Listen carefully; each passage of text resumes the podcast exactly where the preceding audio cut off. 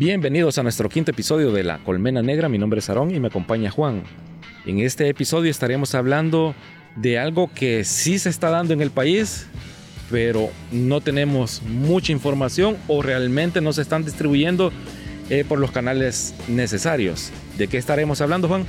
Sí, en específico vamos a estar hablando del cine salvadoreño, el cine que se consume, el que se produce y el que como ciudadanos de este país nosotros tenemos el alcance de poder disfrutar. Ya sea en salas de cine, cuando son los estrenos, o bien en algunas plataformas en internet. Así que no se pierdan, continuamos con la colmena negra. Eh, volviendo, Juan, ¿qué tanto se produce o qué tanto consumimos cine? Me refiero a que vamos a las salas de... De cine en general. De cine en general. ¿Qué tanto? Yo creería tal vez como, sin tener el dato específico, cine en el país eh, por las ventas o la taquilla o los estrenos que vienen acá periódicamente, sí se, hay bastante consumo de cine. Pero hay un detalle, porque digamos, nosotros tomamos tres personas, de las tres personas les hacemos la pregunta, y este ejercicio lo, hice. ¿Cuántas películas salvadoreñas o hechas en El Salvador conocen? Y es bastante curioso porque de lo que menos conocemos es de lo que hacemos nosotros mismos. Creo que esto se refleja bastante también en otras artes. ¿Producimos cine?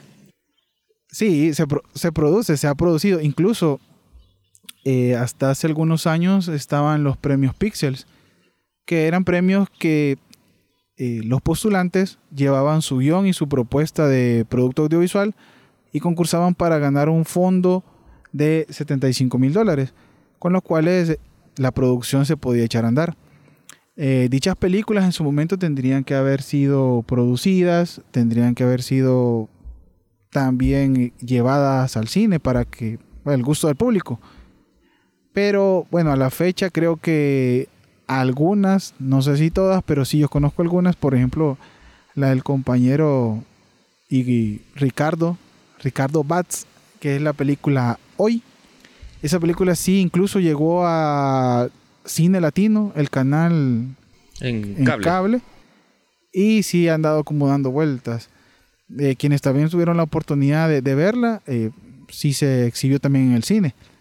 Pero actualmente tal vez para llevarlo un poco en, contexto, que hay películas, sí hay películas, podemos buscar en internet como fuente de información. Hay películas hechas en El Salvador, creo que bastantes, por no decir muchas, pero al final creo que pasa que eh, la calidad, digamos, y los estándares que estas películas cumplen no son los que habitualmente tenemos con el cine de, Hollywood. Claro, por los presupuestos. Vaya, eh, si en este momento ustedes escuchan un ruidito, pues no, no digan que mala calidad, sino que pues hoy nos hemos trasladado al exterior. Estamos en un parque, así que pueden escuchar de todo acá. Todo el sonido ambiente.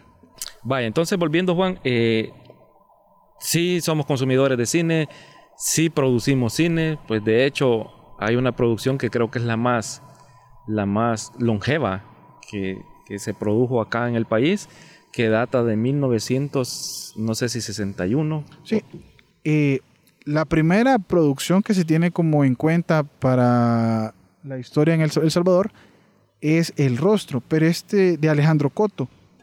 Pero este no llegó a ser un largometraje como tal, más bien como un corto.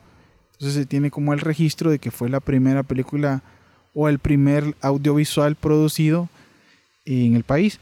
La que sí llegó a ser en su momento la, el primer largometraje fue la película de 1972, fue Los peces fuera del agua, de José David Calderón. Este sí ya se consideró un largometraje que contaba los idilios amorosos de dos hermanas que tenían un inquilino, de los cuales poco a poco se fueron enamorando y ahí se fue un poco desarrollando la trama. Cabe decir que eh, esta para la época sí cuenta con los estándares de calidad, Y tiene, tiene bastantes cosas interesantes la película, como para apreciarla como un primer intento de audiovisual hecho en el país. Pero digamos que actualmente, por ejemplo, si nosotros nos remontamos a las películas de la llamada época de oro del cine mexicano, creo que la mayoría conoceríamos películas de Pedro Infante, Jorge Negrete, eh, Capulina, Cantinflas, pero poco, poco o nada se conocerá esta película hecha acá. Entonces también cabe como la duda y la pregunta de, por qué, por qué nosotros no tenemos habitualmente la costumbre de consumir lo propio cuando, cuando sí se están haciendo cosas. Podrían decir algunos, ah, porque es el malinchismo, que nos preferimos lo, lo, de, lo de fuera, pero a lo que íbamos también es que hay, hay estándares de calidad que son bien rigurosos con productos o en el exterior, que aquí por muchas razones quizás se pasan por alto. Y tal vez por eso es el motivo que no sea tan atractivo el cine nacional como el cine que viene de fuera. Sí, estaba viendo información de los peces fuera del agua. Que, bueno, y me pregunto, ¿fue totalmente grabada en el país o hay unas escenas que, que fueron intercalando. Hasta donde sé, sí, la mayor parte de la producción fue hecha acá.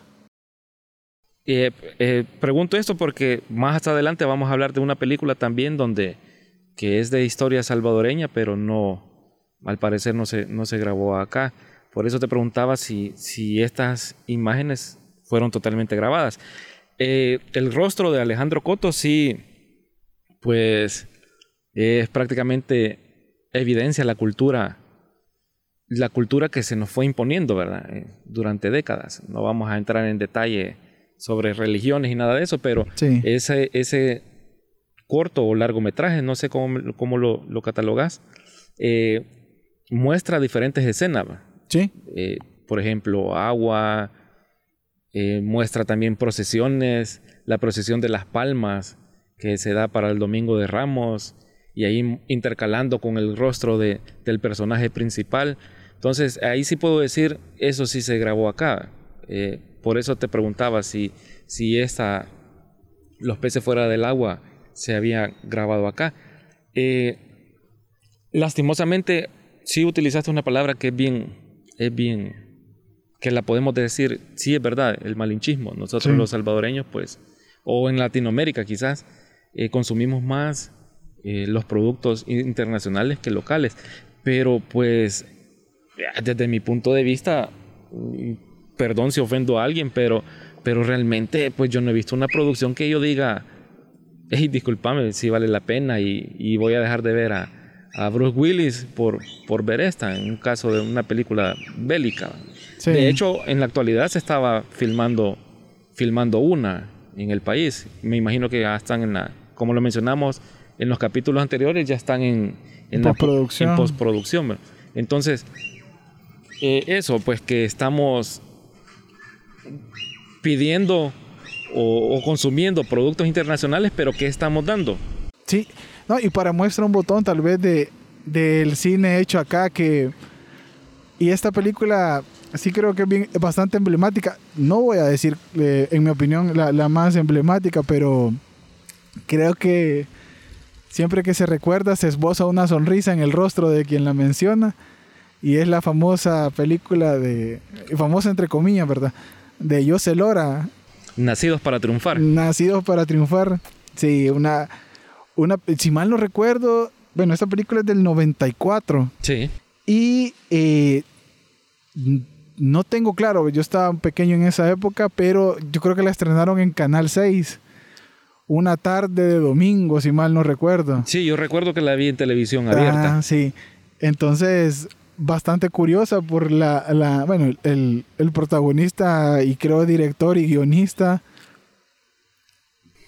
fue José, Lora, el, cantante yo, José Lora.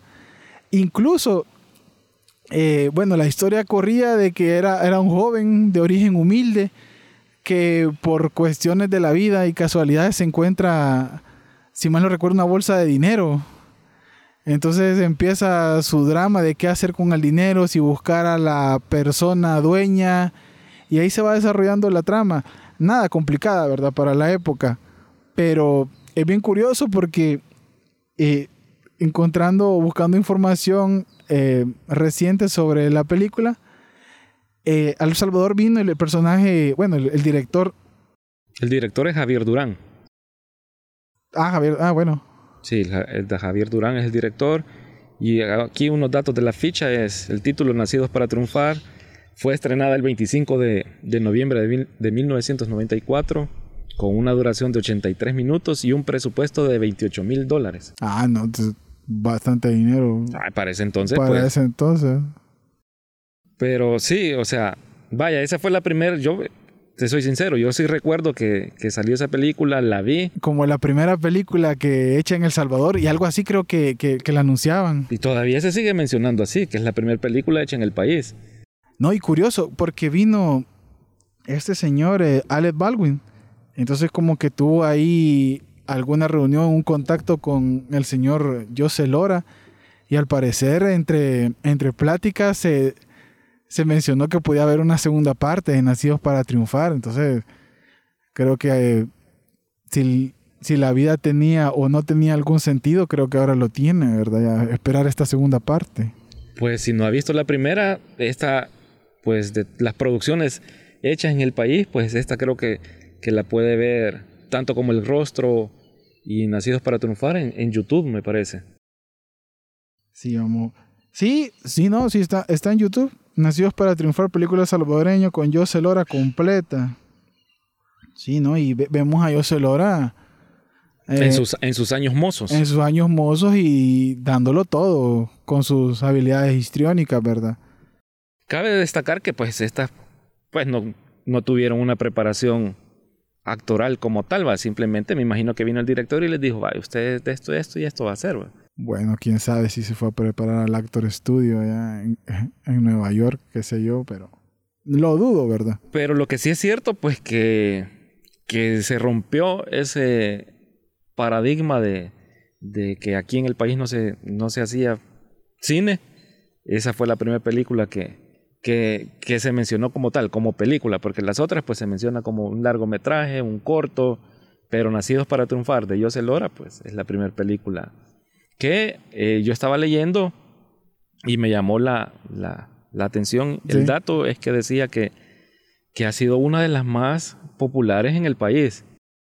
Sí, es que yo creo que al final, bueno, llevándolo a, a, a los tiempos actuales, casi que una película meme, o sea, imagínate quién se toma, quién se tomó en serio a José Lora haciendo cine en la época. Yo creo que, o sea, por eso te digo, te vos una sonrisa es decirlo de forma eh, educada. O sea, creo que cualquiera que se recuerde la película en la ciudad triunfal, o la gente se caga de la risa, pues, de, de, de este señor y de su, de su propuesta. Pero es lo que estamos hablando, es el malinchismo, porque es, hey, es producida en el país pero... Pero es que ahí pasa, pasa una situación que no todo por producirse acá se le tiene que rendir ese, ese homenaje ni esa, en esa reverencia solo porque es hecho acá. Porque entonces si nosotros, yo digo, siempre vamos a decir que lo de acá hay que apoyarlo, o sea, sí hay que apoyarlo, entiendo, pero también tiene que ser algo bueno que guste.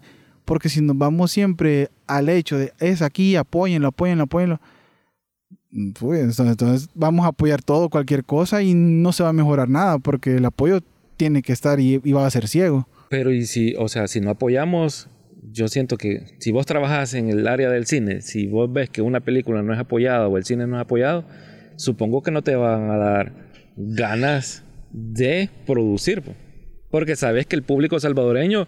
Claro, sí, eso sí, pero también cabe un poco hacer autocrítica y decir por qué no me apoyan.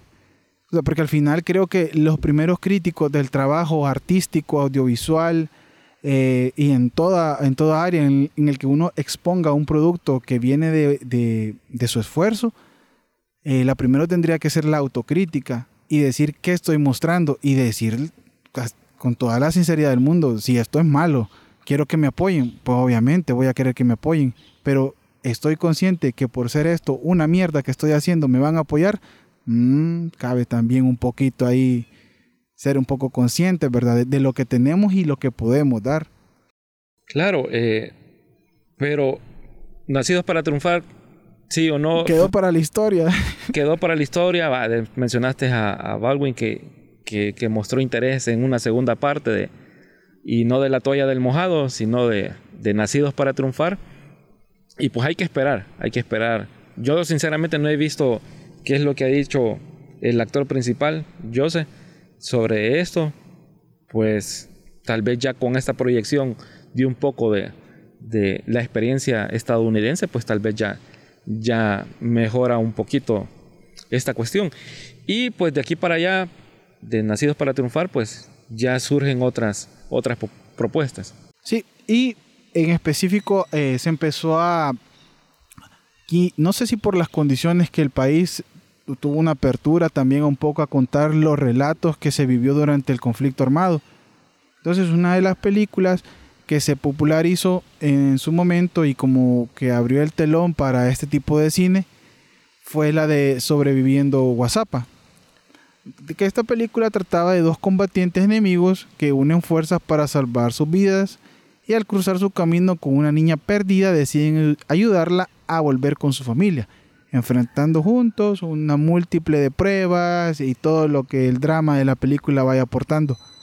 Esta película eh, fue eh, estrenada en el 2008 del director Roberto David Alegría y constó con un presupuesto, creo que el dato que estábamos hablando fuera de, de grabación que me comentaste que era de mil dólares una película hecha acá, y al parecer es esta, la del presupuesto de mil dólares. Bastante poco, la verdad. Bueno, echamos de ver en los, en los efectos especiales. Sí, sí, para la época, es que tal vez vamos a lo mismo que estamos hablando. Si es una película salvadoreña, si es hecha con gente de acá, el esfuerzo nacional y todo, pero eh, sí, la película, eh, se invita a verla, a verla y también sacar como sus propias conclusiones, pero... Sí, claro, eh, la puede ver en, en YouTube también, esta, si está en esta plataforma, puede verla, saque sus conclusiones, como dice Juan. Eh, sobreviviendo a WhatsApp, pues fue filmada en, en el cerro de WhatsApp, un lugar conocido por porque para la ofensiva pues fue una un lugar bastante, bastante eh, combativo.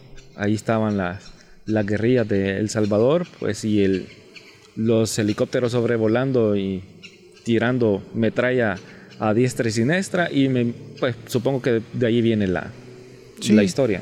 Sí, y, quien la quiera apreciar tal vez se puede dar ese tour por YouTube una hora con 51 que tenga libre de su vida y se la quiera regalar al viento, pues ahí tiene para verla. Tiene, tiene hasta de sobra. Tiene de sobra. Eh, otra película que, que, se haya producido, pues ya pasamos de 1994 con, con Jose y Nacidos para Triunfar a Sobreviviendo a WhatsApp. En el 2008 pues ya hay una, ya hay una distancia bastante, bastante amplia eh, ya los efectos, pues... Ya la tecnología ya, ya se prestaba para, para que quizás con poco presupuesto se lograra hacer algo. Eh, que estamos viendo tal vez las producciones de creadores de contenido actuales sobrepasan por mucho a, los efectos de, algunas películas hechas acá, pero bueno, esa ya sería otro tema. buscando en esta en, Google, lo voy a decir que dice que al 95% le gustó esta película. ¿Será por...? Al 95% del público que, así, que la vio. Que la vio, me imagino que le dio me gusta ahí al botoncito, ¿verdad? Eh, pero realmente, ¿qué te deja esta película? O sea, venimos del rostro de 1961 hasta, bueno, de 1961 hasta el 94 hubo también otras películas, que está Los peces fuera del agua, que fue un largo, eh, de ahí 94 Nacidos para triunfar, 2008 Sobreviviendo a WhatsApp. ¿Qué es lo que te va diciendo? Eh, tal vez lo que sí me... Siempre he, tenido claro que creo que parte de, la construcción de, como sociedades también querer contar las, las historias, los sucesos que se viven, que el cine es un medio eh, por el cual se puede hacer. En este caso creo que se ha tenido siempre la intención y se ha querido en su momento hacer cine. Tal vez buscándole la forma de que llegue a ser una industria, como podría ser ya un poquito más al sur, en Sudamérica. Pero por algo sería tal vez de, preguntar y, y, sentarse tal vez a hablar ya con gente que ha estado en esta lucha, digamos, porque aquí creo que toda, todo esfuerzo artístico es una lucha, ¿verdad? Si no, para muestra un botón. Entonces, eh, ¿por qué no ha llegado el cine a, esos niveles? ¿Por qué no se forma una industria? ¿Por qué se intenta hacer una industria? ¿Y por qué surgen iniciativas en las cuales se destinan fondos para esto, pero no prosperan en el tiempo? Porque a la fecha eh, el mayor incentivo que creo que se ha tenido y corríjame si me equivoco, para el, cine salvadoreño eran los premios Pixels, que actualmente ya no existen. Los motivos por los cuales ya no existen y las razones que llevaron a que se cancelara ese tipo de iniciativa, bueno, pues sería de, un poco también ahondar en eso. Creo que sería como tema también para, para otro capítulo. Para otro capítulo, así es. De sobreviviendo a WhatsApp nos pasamos a otra que esta creo que ya tuvo un poquito más, más, no sé si auge, pero sí es más recentona, que es Cinema Libertad, si no me equivoco. Ah, sí, Cinema Libertad. Pero en este caso, en Cinema, Cinema Libertad cuenta las peripecias de dos niños que se conocen en el extinto Cine Libertad entonces en ellos, ellos van descubriéndose a sí mismos, la vida y su amistad los va llevando por caminos en los cuales el ambiente también les propicia que su imaginación vuele. Y esta cambia un poco el tono de Cinema Libertad. Eh, el director, eh, lo mencionó, fue Arturo Menéndez. También el guion fue de su autoría. Pero Cinema Libertad, eh, en este caso, es un cortometraje ya un poco, este también muestra la dinámica que se fue tal vez tomando en algún tiempo en el país. Por lo mismo que estamos hablando, que no existían grandes presupuestos para largometrajes, eh, hubo también como una, un despunte de lo que fueron cortometrajes que se empezaron a producir. Y de, bueno, de Cinema Libertad tenemos, bueno, ese es como el primer ejemplo, pero fueron surgiendo más cortometrajes y tal vez como que fue la dinámica. Hasta que tal vez en algún momento se pudieron volver a, lanzar largometrajes. De ahí creo que nos podemos pasar que eh, para la...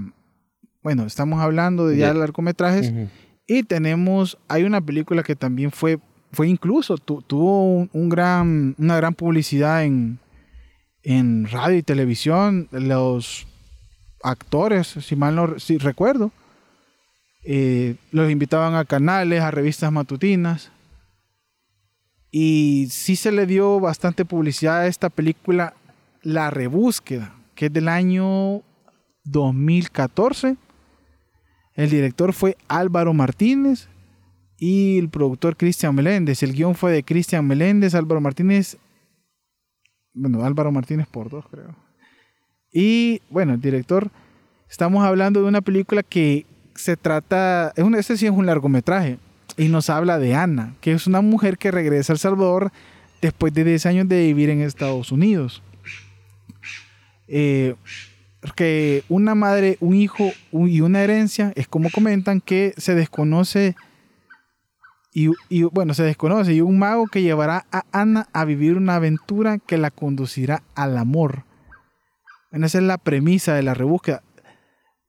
No sé si esta película está catalogada en el género de comedia, pero tiene toda la, la, pinta de que, de que, bueno, ese fue como el objetivo y ese que tal vez fue la intención que le quisieron dar, que haya triunfado como comedia tal cual sí, me, me, me reservo, ¿verdad? La opinión. El póster de la rebúsqueda se ve así como, como que fuera una producción de, no sé, de, de alguna televisora norteamericana, no sé. O, o tipo Enchufe TV, ¿verdad? Pues yo creo que Enchufe TV tiene más gracia que, que, que esto. Realmente, real- no, o sea, no, no trato de, de menospreciar el, el esfuerzo salvadoreño, pero realmente, pues, no sé, veo, veo el, el póster y digo yo, ¿qué es eso? Y parece, y parece que en esta película, no sé, eh, sale la, la famosa tía Bubu, Ah, sí, sí, sí. ¿Verdad? Es parte del ajá, pues es del sí, entonces, reparto. ajá, entonces sí, es esta la que, la que se me viene a la mente. ¿Verdad que está, esta no está en YouTube, así que no la vaya a buscar ahí porque Sí, no. no está ahí, pero sí está en una de las plataformas de paga. Y si usted la quiere ver, pues, véala, está en, si no me equivoco, está en Amazon. En Ah, bueno. Amazon. eh, Entonces, imaginémonos que para los usos todavía eh, llegar a, ver esta película es un poquito...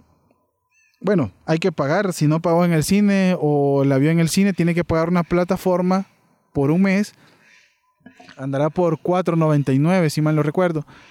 Y para lograr verla, que es tal vez una forma no accesible de, llegar a, apreciarla, bueno, quien tenga y, pueda, lo, lo, lo.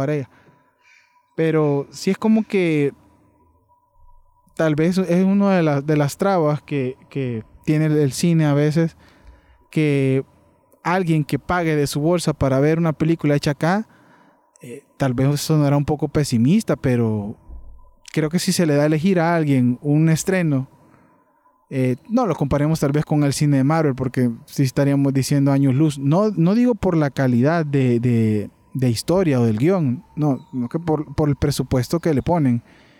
No vamos a estar hablando que una película de 200 millones se va a comparar con, con esta. Y curioso porque en la rebúsqueda las otras, eh, uno buscando, eh, logra dar fácilmente con el presupuesto que se tuvo.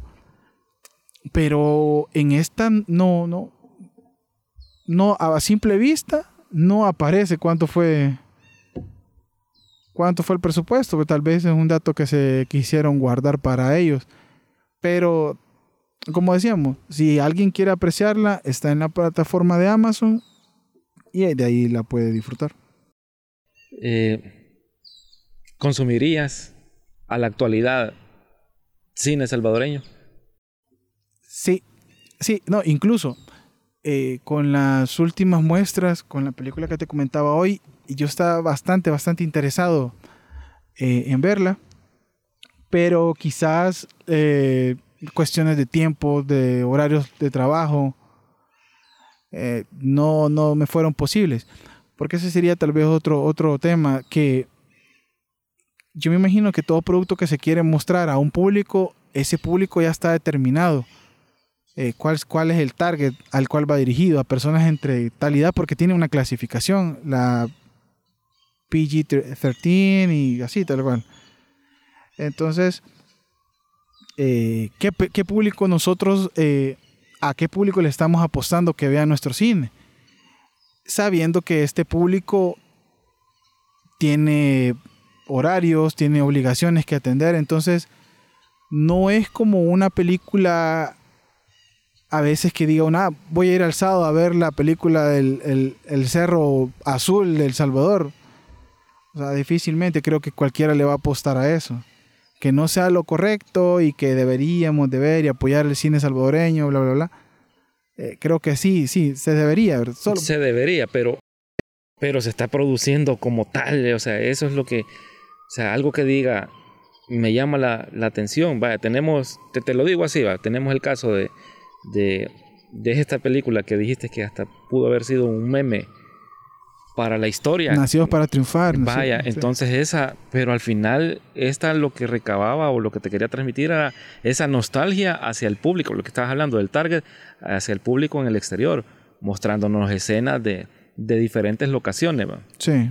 Y de allí me viene la otra que es eh, la de Voces Inocentes, que también va a un público dirigido, que, que es los hermanos en el exterior que tuvieron que abandonar el país debido al conflicto armado. ¿Qué se está haciendo en la actualidad?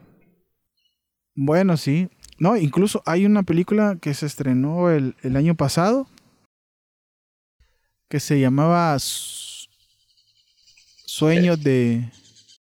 Ah, no. Que salía una famosa... Salió una famosa... Eh, una señora que es bien famosa en redes, la tía María. La, la, la de Apopa. No. No. No, pues de esa sí no. Sueños, sueños ilegales. De esa sí no, no, no la había escuchado. No, no, sueños. sí, sueños ilegales.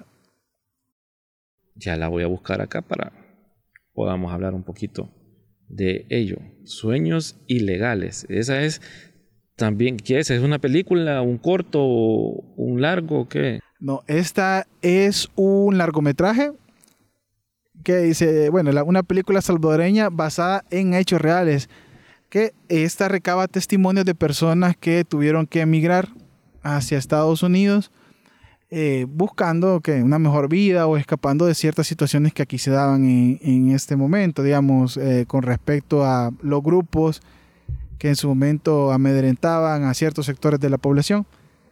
Entonces, esta película recaba estos testimonios y, fue estrenada el, fue estrenada el año pasado. Mm, y hasta al parecer tiene los testimonios de la señora que te comento, la tía María, que es una salvadoreña en el exterior, que se ha hecho bastante famosa mm, por su forma de expresarse en redes. Ah, de ahí viene porque me había confundido yo con la de Apopa, ¿verdad? ¿Cuál de Apopa? La, la señora que, también tenía una ah, forma. Sí, la, la, bien peculiar de... Sí, eh, tienen incluso el mismo corte de pelo. Y hasta el color moradito. Sí. Ah, bueno, pero mira, esta, esta, ¿cómo se llama?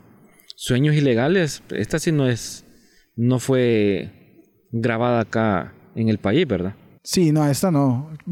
tendrá escenas, tendrá escenas porque al final se vende como una película salvadoreña. Pero me imagino que va enfocada a ese target de, de, de que yo extraño mi país, que... Esa, la nostalgia. La nostalgia, sí, sí, exacto. No, y quizás porque hay tal vez algo que, no se diga mucho, pero el aporte económico que pueden dar las personas o los salvadoreños en el exterior, eh, creo que es bastante significativo, porque para proyectos y otro tipo de iniciativas que se quieran impulsar, eh, tocar como esa sensibilidad, esa fibra de, la tierra de la que se fue, de la que no, en la que no está, pero familiares creo que por acá andarán, es como que les da ese, no sé, supongo, ¿verdad? que les da ese sentido como de, patria, de que aún pertenecen al país y, y lo pertenecen, digamos, aquí nacieron, pero no están. Entonces creo que es bastante, bueno, yo diría que es una estrategia quizás acertada, apostarle a, esos fondos que están por allá. La nostalgia siempre ha vendido. Bueno, tenemos un caso y me voy a saltar así bien dramáticamente que esta serie producida por Netflix, eh, Stranger Things, que en sus primeros eh, episodios pues vendió la nostalgia. Me acuerdo de ah, los niños ochenteros jugando videojuegos en las maquinitas y todas esas cosas. Y eh, creo que eso es lo que le dio el impulso a esa serie. Sí, sí, no, y, no, y se está, se está retomando bastante todo este, todo este, digamos, el tema retro con series, la música también creo que se ha ido un poco por ese lado. Eh, las producciones, ya digamos, series, eh, como estamos mencionando, películas, que siempre hacen ese, ese flashback para recordarnos como de dónde venimos y aquellos tiempos dorados. Pero fíjate que, bueno, me entra la pregunta y es, ¿quién te enseña en el país a hacer cine? O sea, porque, ah. porque todas las personas que han venido a hacer cine al país, pues han tenido sus estudios en el extranjero. No estoy diciendo que no hay personas capaces aquí en el país, porque... Hay un ganador de un Oscar. Vaya, imagínate entonces, pero ¿dónde se preparan?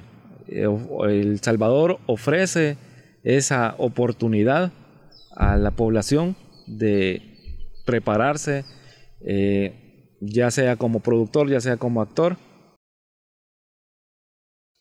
Pues hasta donde yo sé, no. Porque hay, bueno, hay una escuela que, bueno, que actualmente ya no se menciona mucho, pero hubo una escuela impulsada por, si mal no recuerdo, por uno de las telecorporaciones más grandes acá en el país, que estaba dando talleres de, bueno, no recuerdo si le llamaban talleres diplomados o qué tipo de formación era en específico, pero daban sobre producción, dirección, guion y, si mal no recuerdo, fotografía. Pero actualmente no sé si seguirá en funciones. O si dio frutos. Eso puede ser otra cosa. Porque a lo que creo que siempre, eh, también como interesados en el tema, logramos acudir en su momento y más de alguno sabrá, es que había una iniciativa por parte de una entidad asociada a la Embajada de España, en el Centro Cultural. Entonces, ellos se encargaban de dar eh, bastantes charlas, talleres y, foros con respecto a cine, cómo hacer cine, producir cine, y era como una forma en la que uno se acercaba a, ese tipo de, conocimiento, eh, sumando tal vez a lo que uno pudiera encontrar por internet, los cientos de videos que hay como para la realización y llevar un poco a la, práctica eh, con los medios que se tuviera eh, este conocimiento, realizar un guion, hacer un corto, incluso los planos eh, y sonido, todo, todo lo que conlleva la producción de cine, es como que nada más de forma eh, escueta que se puede acá aprender, pero no hay una formación como tal que a uno le, le dé una acreditación oficial que, por ejemplo,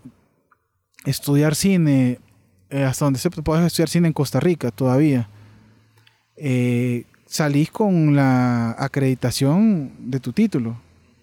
No sé, no sé si lo acreditan como cineasta, pero las, especificaciones, las especializaciones eh, pueden ser dirección, fotografía, eh, técnico de sonido y todas las ramas que conlleva, porque es una rama bastante amplia, bastante nutrida, eh, de la cual uno puede aprender. Entonces acá como tal, bueno, hasta donde sé, no, no hay una forma oficial que, que, nos lleve a, ser alguien que vaya enfocado directamente a producir cine. Universidades no hay. Dentro creo que, bueno, por experiencia, dentro de las carreras de, digamos, periodismo, comunicaciones, de las universidades se tocan, se tocan un poco, pero por encima, muy por encima, eh, lo que tiene que ver con la parte audiovisual creo, más enfocado a un producto, no sé si hoy ya producto para redes, porque tal vez ya actualizadas, porque antes era como un producto para radio y televisión. Creo que hoy sí te atreves, ya se actualizaron un poco y ya, ya la meta es producir algo para redes, alguna red en específico. Multimedia prácticamente. Ah, prácticamente multimedia pero eh, se toca, como te digo, por encima el detalle de los usos, los requerimientos y las disciplinas que el producir un audiovisual conlleva. Pero pues yo creo que hasta ahí no, bueno, sería de tal vez averiguar un poco más. Sí, de hecho, pues conociendo un poco, creería que tal vez la UCA tendría un poquito más la facilidad de, de dar eso, pero no, en la UCA creo que es comunicaciones, si no me equivoco. En la U es periodismo y como mencionabas, pues como tal no, no te enseñan esa parte, sino más, más la producción eh, como de noticias, no, no una producción así como cineasta. Eh, entonces, eh, el triunfo o el fracaso de la producción del cine salvadoreño como tal, se puede decir que se debe a que no ha habido una formación. Entonces, acá en el país. Simplemente pues los actores se lanzan y pues a ver qué sale. Sí, porque, bueno, tal vez también porque la formación artística, actoral, está como bastante limitada eh, a una escuela. Actualmente, sin, sin temor a equivocarme, creo que aún es el CENAR el que da la formación actoral. Pues creo que ya no está el CENAR. Ah, bueno, pues. Ah, pues actualizándome el dato. Creo que ya no está, porque hoy unas ruinas hay en ese, en ese edificio. Ah, bueno, entonces eh, si ese era el, semillero de, actores en el país, mm, sería averiguar cuál es el que está ahora. Entonces como que la apuesta por el cine, yo creo que actualmente sí está un poquito ya, bueno, o ya no es una apuesta por el cine, porque a la fecha sabemos de esta película de, los acontecimientos del Musote que se filmó y está en postproducción, pero y que tiene eh, parte del elenco salvadoreño, eso sí, pero ya una producción hecha puramente acá, con presupuesto nacional, con gente de acá que esté en cada una de las áreas que se necesite, eh, desde el director hasta los eh, hasta productor, técnico de sonido, director de fotografía, maquillista, encargada de arte, de todo lo de la continuidad, o sea, todo eso que conlleve eh, una producción nacional que sea puramente gente de acá, yo creo que, que no, que actualmente no se está haciendo. Y no sé en el tiempo cuándo se va a llegar a eso. Estamos a muchos años de México. Sí, no, sí, totalmente. Aunque México actualmente con el cine que está produciendo también es, es un tema de, quizás un tema para, para tomarse un tiempo y, charlarlo, porque hay bastantes cuestiones con, el ejemplo de México, es bien curioso, porque quizás México está en una etapa en, en el que quizás la propuesta es hacer cine como sea y cuando sea, pero hacer cine, un poco cine a la fuerza creo que están haciendo. Y para eso creo que tenemos, hay ejemplos de películas actualmente que se están subiendo en las plataformas de México, eh, en plataformas de streaming, que son mexicanas y creo que cada seis meses o cada cinco meses están sacando una película. Y la calidad sí. Entonces no se trata de, llegar a eso, se trata de producir algo bonito. Sí, creo que, creo que tiene que primar la calidad por la cantidad siempre bueno, tal vez en estos próximos meses, años, logramos ver una buena producción, esperando la, la de la de Luciérnagas en el Mozote, que es el último film producido aquí en el país, y esperar pues que, que, llene ese sabor que ha dejado, pues, porque ha sido bien comentada, estamos en un proceso de, que, de postproducción, y pues como decías, actores salvadoreños, eh, combinado con, con internacionales que han aparecido en Hollywood, y pues a ver qué sucede de esto y pues acá lo estaremos comentando en un próximo episodio de La Colmena Negra. ¿Qué te parece? Sí, sí, vamos a estar al tanto. Creo que hay, eh, hay una propuesta, tal vez ya para ir cerrando, que, que sí, eh, hace poco estaba viendo que estuvo haciendo como una pequeña, un pequeño lanzamiento. Eh, me suena, si mal no, bueno, recordando es por eso no me gustan los monos. Eh, se ha estado lanzando eh, por las periferias del centro de la capital unos stickers que tienen un código QR.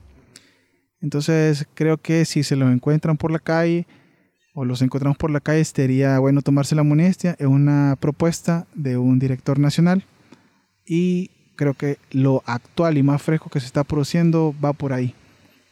Ah, bueno, entonces pues veamos a ver que si surge el cine salvadoreño, si se retoma y pues a ver qué, qué pasa. Vamos a estar siempre al pendiente, siempre vigilando. Bueno, entonces esta ha sido parte de nuestro episodio número 5. Por favor, eh, suscríbanse a Spotify, Google Podcast, Apple Podcast. Ahí están eh, subiéndose cada semana los episodios. Y también nos puede buscar en vivoxmultimedia.com. Somos La Colmena Negra y quedamos hasta acá.